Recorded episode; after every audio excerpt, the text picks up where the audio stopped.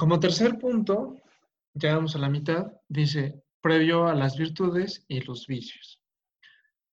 Como se dijo en la definición de las virtudes, la, la primera que les leí, dice así, para que haya un acto virtuoso, se requiere previamente la virtud, pero para conseguir la virtud se requieren los actos que la causan.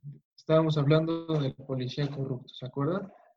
Que es corrupto, pero ese día se le ocurrió ser, hacer un acto virtuoso. No es, no es virtuoso, es vicioso, es corrupto, pero ese día hizo un acto virtuoso. Estos actos son los que llamamos actos continentes y actos incontinentes. Esto es lo que define la virtud o el vicio. Acuérdense que dijimos que nadie nace siendo, siendo virtuoso o vicioso. No hay una genética de la virtud, no hay una tendencia a ser más virtuoso que otro por nacimiento o por ADN, no, o más vicioso, no. Y eso lo, dice Aristóteles, lo explica con la continencia y la incontinencia. No, como, no, no entendida como en medicina, que es como cuando te gana, ¿no? Te haces pipí y, no te pudiste aguantar, ah, entonces eres incontinente. No, no se refiere a eso. Vamos a ver. Los actos continentes. Estos son los actos que son previos a la virtud. O sea, digamos, está la virtud, antes de la virtud está la continencia son los actos virtuosos. Por ejemplo, el policía corrupto que quiere dejar de ser corrupto, un día no acepta la mordida, no acepta el soborno y le da la multa. Hizo un acto virtuoso. Pero dice, son los actos virtuosos, pero sin que la persona sea virtuosa, como nuestro policía, ¿no? Un ejemplo de esto, otro, bueno, otro ejemplo es, hago actos de justicia sin ser justo. Más bien es el mismo ejemplo. Hago actos de justicia, soy corrupto, hago actos de justicia, pero no soy justo, soy corrupto. Estos actos se caracterizan por ser así. Durante el acto son dolorosos. El policía, al ver no nada más 200, que de repente saca uno de 500, un tostón y una sor Juana, y dice, no, no manches con tal de fregar a esta persona, porque está muy mandoncita, muy, mi dinero lo paga todo, le voy a dar la multa. Entonces me duele ver esos, cómo se van esos 700 pesos, me duele, pero después me satisface. Por ejemplo, ese, ese es uno. Les voy a poner, eh, y eso fue en cuanto a la justicia, ¿no? Otro ejemplo es la generosidad. Yo nunca tengo lana. Mis papás nunca me daban dinero. Cuando me lo daban, me lo prefería gastar en invitar a mi novia al cine, me lo prefería en gastar en, el café internet, lo prefería gastar en, no sé, en la renta de Xbox cuando yo iba a la escuela. Enfrente de mi escuela rentaban Xbox y prefería invitarles a mis amigos una hora de Xbox, y, pero era una hora bien gastada porque nos la pasábamos a todo dar. Y de repente un día tengo 10 pesos en la bolsa y acuérdense que nunca había tenido dinero, nunca he tenido dinero. Tengo 10 pesos, se me antojan unas sabritas de limón, voy, me las compro, las estoy gozando porque nunca como papitas, nunca tengo dinero. Y de repente llega fulano, llega un amigo y me dice, ¿qué onda? ¿Me das? Y yo me quedo así, hijo de la Bueno, pero hasta cierro la bolsa, ¿no? Así que no agarre de más este cabrón. Este, ese no es el generoso. Ese no es el generoso. El mismo ejemplo, voy, me compro mis abritas, me la estoy comiendo. Llega Pepito y me dice, oye, ¿me das? Es más, antes de que él me diga, yo ya le ofrecí. Nunca tengo. Las el, el último antojito que me compré fue hace meses, ya ni me acuerdo cuándo fue la última vez que fui a la tiendita a comprarme algo. Y aún así, antes de que él me pidiera, yo ya le ofrecí. y que agarre las que quiera. Al, al, fin y al cabo somos amigos. Y aunque no lo fuéramos, este, saben bien ricas y esto se tiene que compartir con los demás. Ese es el generoso. Pero digamos, esa ya es la virtud de la generosidad. Ese ya, ya no le pesa, ya no le cuesta. Acuérdense que es inconsciente, ya lo hace de manera automática, ya ofrece, ya se da a los demás de manera eh, simultánea, de manera autónoma, de manera espontánea. Ese ya es el virtuoso. Nuestro amigo continente es el que le duele, el que aprieta la bolsa de papitas, el que le da coraje porque nunca tiene dinero y cuando tiene ya, ya se la están quitando, no las puede disfrutar, le quitó la sustancia a mis papitas, eh, me duele, pero después siento satisfacción. Digo, bueno, pues sí, es mi amigo, es mi amigo, me cae bien, ya nos compartimos papitas. Total, él siempre que tiene galletas me invita, él siempre que se me antoja una coca me la dispara. Bueno, ya, me siento satisfecho, no me siento mal de haberle convidado. Pero eso es después. Al continente le duele, pero después, después ya no pasa nada, después siente que hizo bien. Ese es el continente. A lo mejor tú eres continente, a lo mejor todos aquí somos continentes. Estamos en proceso de la virtud. Nos duele todavía, dices, qué poca, qué poca mis papitas, qué poca, que se me fueron mis 700 pesos, pero estuvo bien, fue lo correcto, es lo que debía haber hecho. Así con todas las virtudes. Ahora, los actos incontinentes. Ya vimos las virtudes, los continentes, ahora van los incontinentes. Estos son los actos que son previos al vicio, o sea, están a un pasito de ser viciosos. Son los actos viciosos sin que la persona sea viciosa. Haz de cuenta como mi policía corrupto que de repente hizo un acto virtuoso, o sea, no aceptó la mordida y dio la multa, hizo un acto virtuoso. Así, el incontinente hace actos viciosos. Todavía no es vicioso, pero ya hace cosas viciosas. Un ejemplo, hago actos de impureza sin ser impuro. Por ejemplo, ¿a qué se refiere esto? Un día estaba muy calenturiento y porque había una muchacha pasar muy guapa, muy bien, bien parecida, eh, pues de grandes proporciones o, no tanto, depende del gusto. Y, pues no lo pude, no lo pude sacar de mi cabeza, todo el día pensando en eso, todo el día, todo el día, me, eché agua fría y caigo, me masturbé. No es un vicio, no es algo que hago todo el día o todos los días o, o constantemente, pero caí, me masturbé. Fui incontinente hice un acto vicioso, un acto de impureza. Entonces, durante el acto, durante mi masturbación, me sentía en las nubes, me sentía súper satisfecho, me sentía muy bien, me sentía vigoroso, me sentía grande, me sentía que todo lo podía, mi imaginación como nunca, todo, todo al 100. Pero después me dolió. Cuando hago un acto vicioso, cuando soy incontinente y hago un acto vicioso, me, me satisface, pero después me duele. Siento dolor. No lo debí de haber hecho. Debí de haber hablado con un amigo. Debí de haber ido a hacer ejercicio. Debí de haber ido a correr. Debí salir de mi casa y despejarme en vez de estar en mi cuarto dándole vueltas al asunto.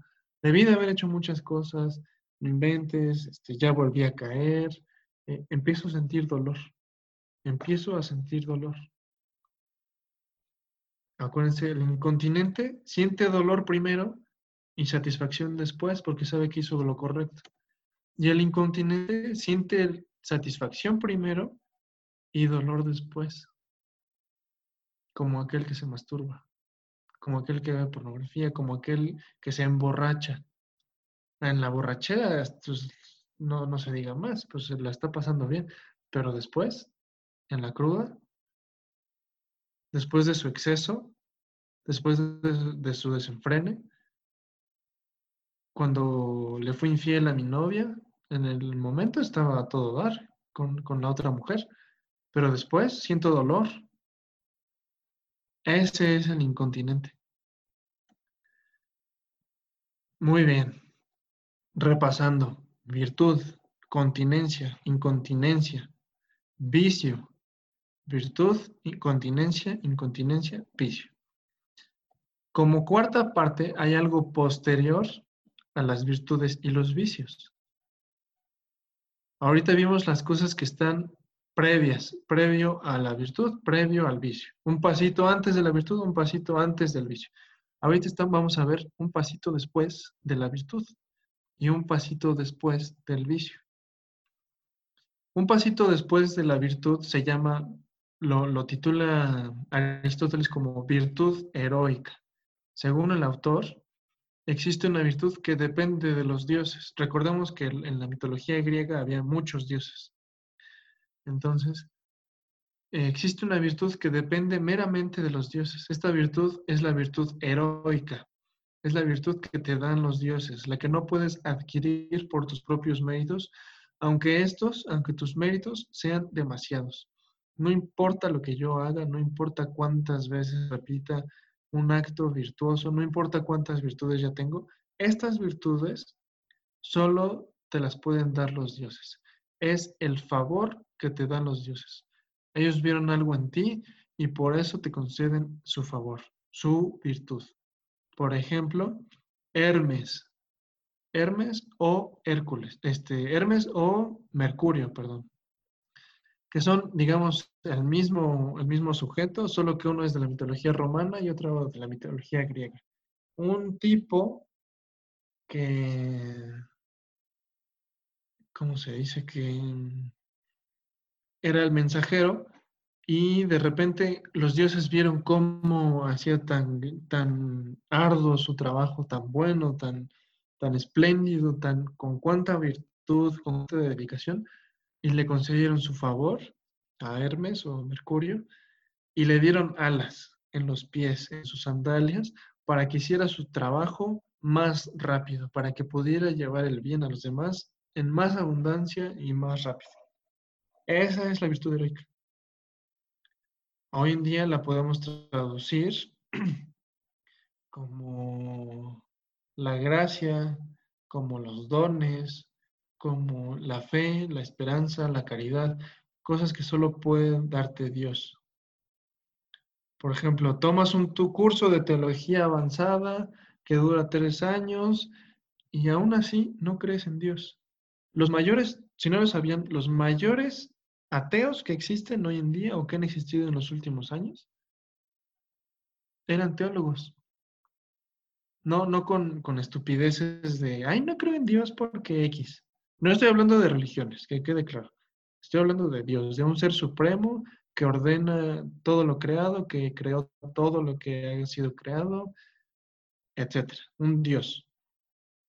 Este, los mayores ateos han sido teólogos porque se han dedicado, han dedicado su vida a investigar qué es eso de Dios, por qué debe de existir, por qué no debe de existir. Esos, esos ateos, esos ateos de talla grande, no, no ateos pinchurrientos, no, ateos, digamos, serios, ateos, digamos, profesionales, ese tipo de ateos. Si se puede llamar así, ¿verdad? Entonces, e, estas son las virtudes los dioses o Dios te puede dar, porque ve algo en ti, ve un favor en ti.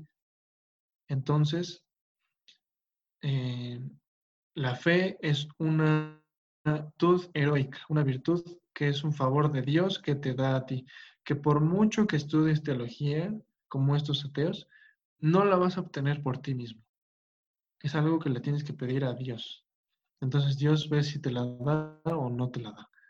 Por eso, por mucho que, hables que te hablen de Dios, que, te hablen de, todo lo que significa ser Dios y demás. De hecho, Aristóteles tiene otro libro que habla de Dios, en el que, paréntesis, en el que deduce, pues sí, mi cultura es griega, mi cultura es eh, de muchos dioses, casi un dios para cualquier cosa, pero aún así, lógicamente, solo hay un dios.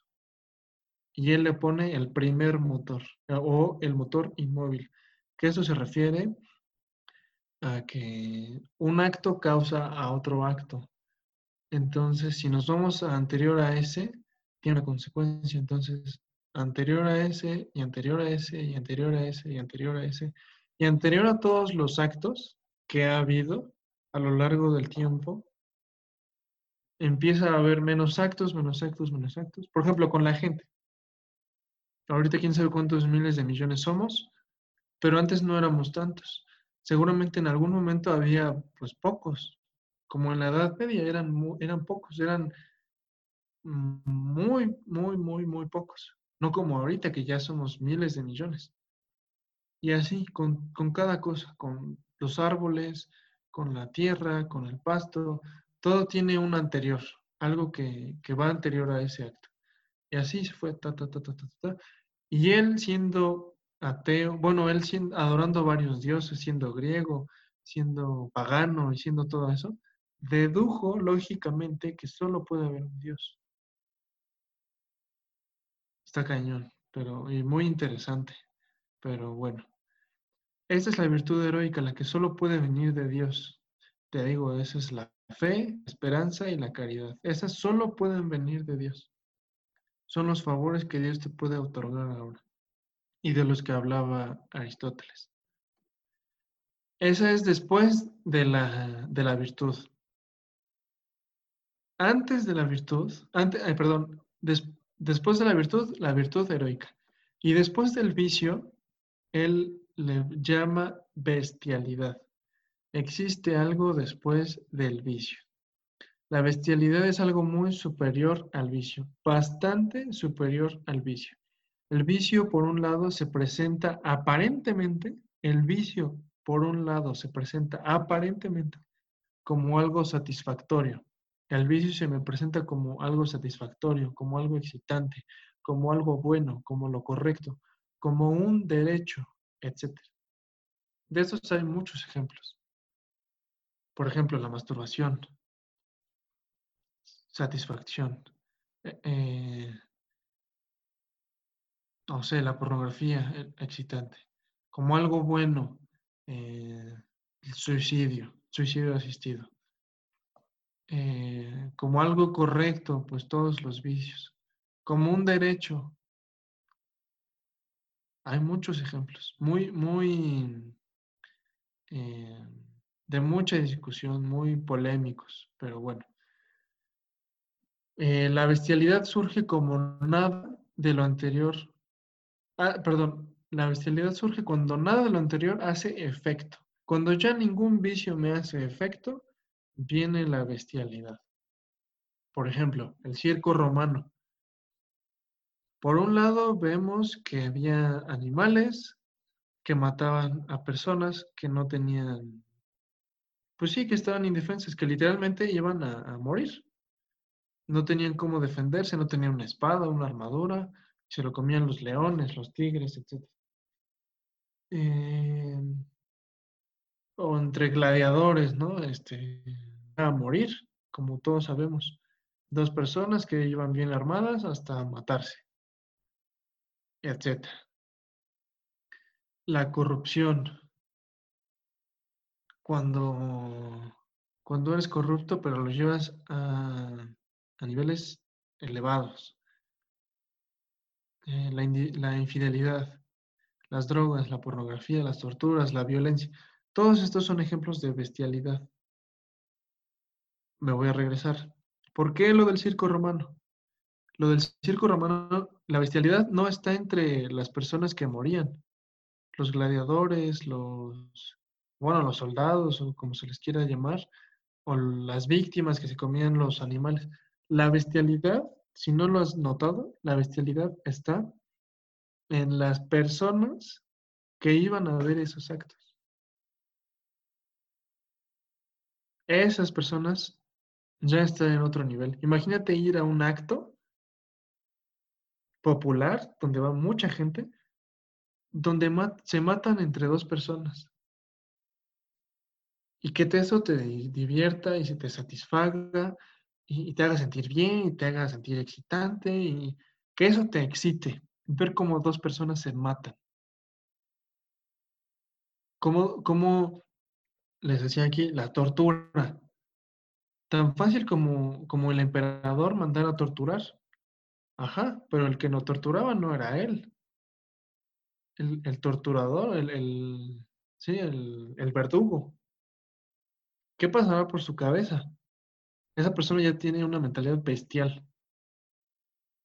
O sea, no es lo mismo mandarlo a ejecutar, mandarlo a torturar, mandarlo al que lo hace, al que lo goza, al que disfruta torturar y sobre todo también al que goza hacer los artefactos de las torturas. No, es que mira, si le ponemos este tornillito, si le ponemos este pico, si le ponemos esto, si le modificamos aquello, va a sufrir más y nos vamos a divertir más nosotros esas personas ya están en otro nivel más allá, superior o digamos inferior al vicio.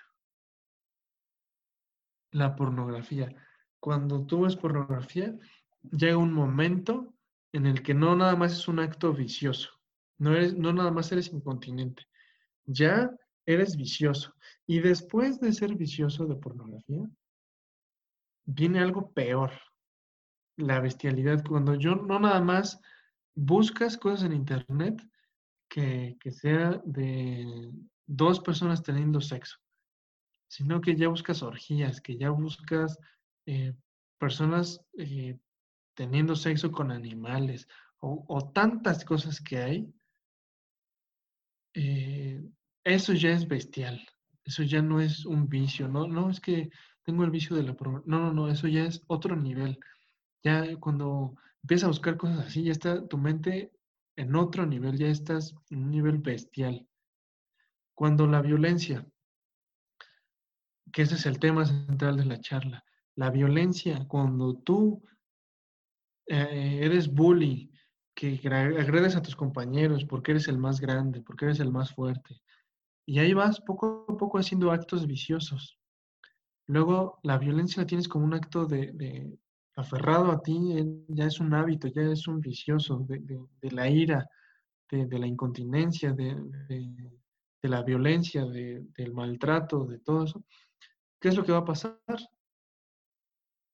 Pues surgen las violaciones, surgen los asesinatos, surgen las torturas, surgen las amenazas, surgen los... No me mancho las manos, lo mando a matar no me mancho las manos, le pago a alguien para que vaya y, y lo golpee hasta dejarlo inconsciente en el hospital.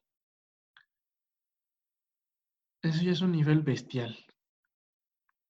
La corrupción igual. Tenemos nuestro policía corrupto que ya es adicto a las mordidas. Es más, ya hasta consiguió sus lugares estratégicos en la ciudad, donde sabe que no hay señalamientos, donde sabe que no hay semáforos, donde sabe que no hay cámaras, y aún así cruzar, transitar por ahí es infracción, pues ya está ahí, ya lo sabe, ya, ya está en otro nivel ese señor. No nada más le gusta ser corrupto cuando hay ocasión, sino que ya busca la ocasión. Ya hay una red de, es una mafia de corrupción, donde a los policías les piden una cuota, entonces ya la corrupción ya es una, una bestialidad, ya no es un vicio, ya no es un para sacar para para algo personal que tenías atorado, una deuda, ya es algo estructurado, ya es algo, una red que viene desde arriba, ya es algo bestial la corrupción que hay en México. A eso se refiere bestialidad. Aristóteles. Eso es bestialidad, que va más allá, mucho más allá que los vicios, que cualquier vicio. Cuando eres bestial, si, si, si tienes alguna de estas cosas que dije, o tú mismo sabes, estás a tiempo de corregirte.